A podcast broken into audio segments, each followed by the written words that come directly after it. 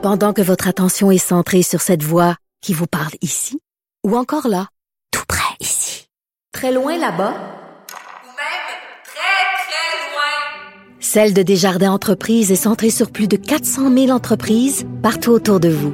Depuis plus de 120 ans, nos équipes dédiées accompagnent les entrepreneurs d'ici à chaque étape pour qu'ils puissent rester centrés sur ce qui compte, la croissance de leur entreprise. Comme dans le dossier des Franco-Ontariens. Comme là, tout d'un coup, là, il faut éteindre un feu. Là, on va exiger que le français euh, soit euh, soit nécessaire dans l'affichage de ces postes-là qui sont à Toronto, etc. Mais au-delà de ça, euh, c'est comme si c'est un, un enjeu dormant euh, qui est beaucoup moins euh, une préoccupation, je vous dirais, qu'à une autre époque. Puis c'est un peu surprenant, surtout d'un d'un premier ministre euh, francophone euh, québécois là. Alors euh, alors ça va être quelque chose à surveiller. Je vous dirais aussi probablement qu'avec la, la renaissance du bloc québécois là, attendez-vous à les voir être beaucoup plus sourcilleux là-dessus et profiter de cet enjeu-là pour essayer de marquer des points aussi là. Mais là le bloc pour vrai là on dirait que tout à coup, autant tout allait mal l'année passée, on dirait que tout leur sourit. Là, cette semaine, je regardais ça.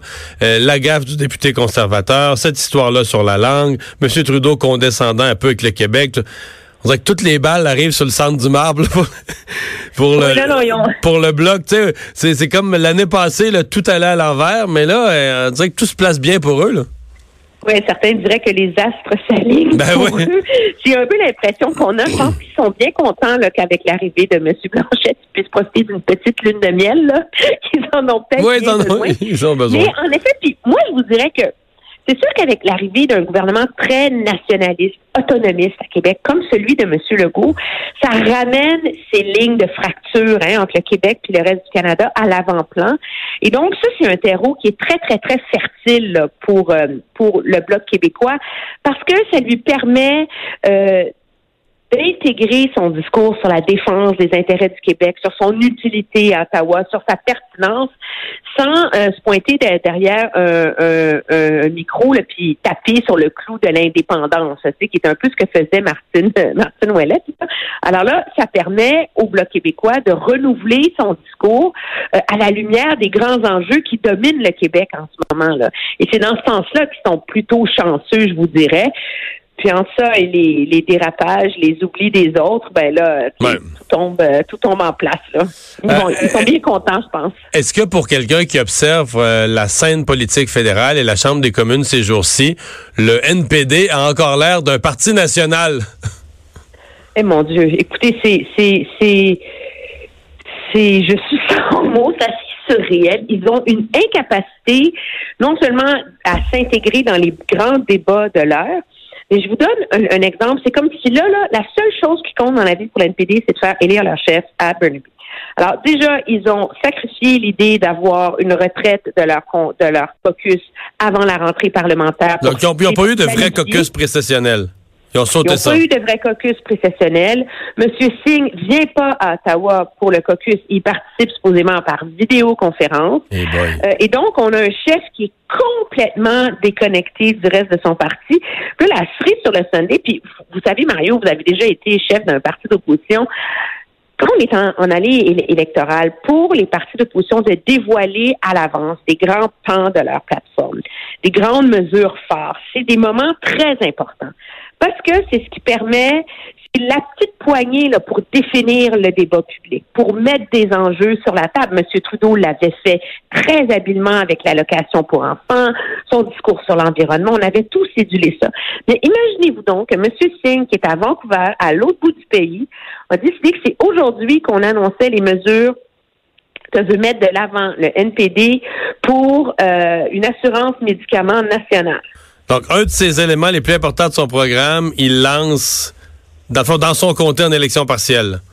Il lance dans son comté en élection partielle. Et là, il faudrait que vous voyez la scène. Là, sans campagne électorale, il y, a, toujours un petit photo-op où euh, le, le, politicien est assis avec une petite famille normale et parle de l'enjeu du jour.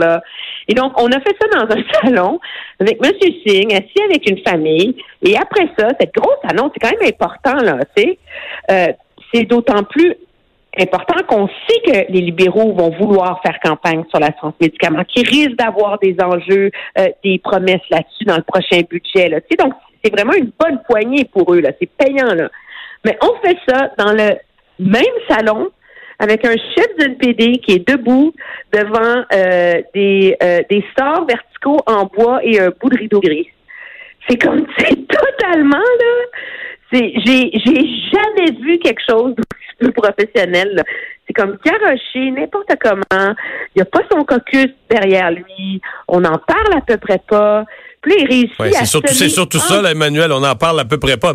Mais en fait, c'est comme si, c'est comme si le NPD a tout sacrifié en disant, garde, faut qu'il se fasse élire dans son comté. S'il se fait élire dans son comté, là, il va avoir sa place à la Chambre des communes. On- à partir de ce jour-là, là, le, le 25 euh, février, le lendemain, on, on essaiera d'écrire une nouvelle histoire. Puis s'il perd, ben tant pis, on aura un autre chef. Mais c'est comme, j'ai jamais vu ça. Oui, J'ai jamais- fait un X sur euh, sept semaines de vie politique. Alors là, c'est tout le monde se tient, euh, tu sais, ravale sa gomme euh, et euh, et on fait et on se croise les doigts pour ce que pour que ça marche. Puis la pauvre candidate dans dans dans Outremont, là, tu sais, qui se bat pour sauver les meubles, elle n'a pas le droit à une une visite de son chef, puis à l'appui de la grosse machine là. Parce que Mais dans le son comté de Burnaby South, qu'est-ce qu'il fait? Parce que c'est une chose d'être là 7 jours sur 7, ça veut dire quoi? Il, il fait du porte-à-porte, il est vraiment sur le terrain, Il là. Il fait du terrain, il fait des débats, euh, il fait des annonces nationales sur l'assurance Dans le comté. Euh, dans le comté. Puis il y a moi, je voudrais qu'il y ait un risque là-dedans. C'est sûr que c'est toujours difficile pour un chef d'opposition qui n'a pas de siège euh, aux communes ou euh, à l'Assemblée nationale. Il n'est pas le premier à être confronté à ça. Mais il y a des moyens de contourner ce, problème-là. Monsieur Layton, par exemple, était à Ottawa deux, trois jours par semaine parce qu'il faut que la greffe prenne avec le reste du parti. Puis le visage public du parti, c'est le caucus. Là. Et le risque que ça pose, on l'a vu dans le dossier de Huawei, où il était même pas au courant. là. Rappelez-vous, Ben oui, il était pas dans sa bulle avant de faire. Il était pas du tout au, au, au courant que euh, euh, des menaces qui avaient été formulées par la Chine. Il y a plein de dossiers litigieux comme ça. Et le risque, c'est qu'ils se ramassent à être à contre-courant, à pas être au tu sais, à pas être au fait de ce que disent ces députés, de comment ça va, euh, de quelles sont les, les lignes de parti, parce qu'il est concentré sur autre chose, sur son avenir politique à lui. Et donc, euh, on leur souhaite que le 25 février arrive vite, là, parce que euh, il y a un sentiment euh, de parti un peu à la dérive, je vous dirais, ici à Ottawa. Ouais. moment, là. Ah, c'est- et M. Trudeau, finalement, là, euh, a répondu, parce qu'hier, François Legault avait quand même été, bon, un petit peu, euh, un petit peu baveux, certains diront, en disant, bon, mais si Justin Trudeau euh, ne nous donne pas ce qu'on veut dans le dossier du rapport d'impôt unique, euh, il pourrait en payer le prix politique. Euh, M. Trudeau a répondu à ça aujourd'hui? Oui, M. Trudeau euh, dit que le Québec, son gouvernement a toujours les intérêts du Québec à cœur. Il s'en tient vraiment à la ligne. Je voudrais que la déclaration qui a mis semé un certain malaise dans la députation québécoise, c'est la déclaration en anglais qu'a fait M. Trudeau hier, en reprochant au Parti conservateur euh, de vouloir euh, s'abaisser à répondre euh, euh, aux, aux demandes du, du Québec, là, de faire n'importe quoi pour gagner l'appui des provinces.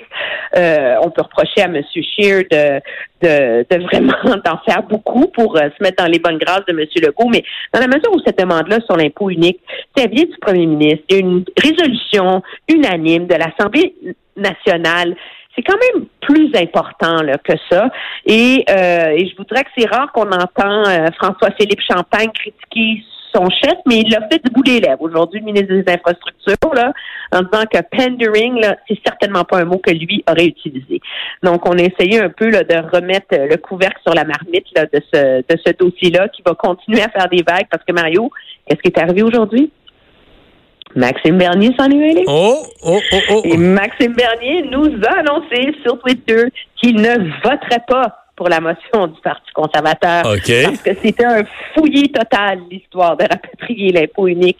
Puis qu'il fallait pas, que c'était pas une bonne idée, puis que c'était un, un signe que son chef est prêt à n'importe quoi pour gagner euh, des votes au Québec. Alors voilà, ça continue cette histoire-là. On n'a pas fini d'en parler. À suivre. Merci, Emmanuel. Au revoir. Très bien, au revoir.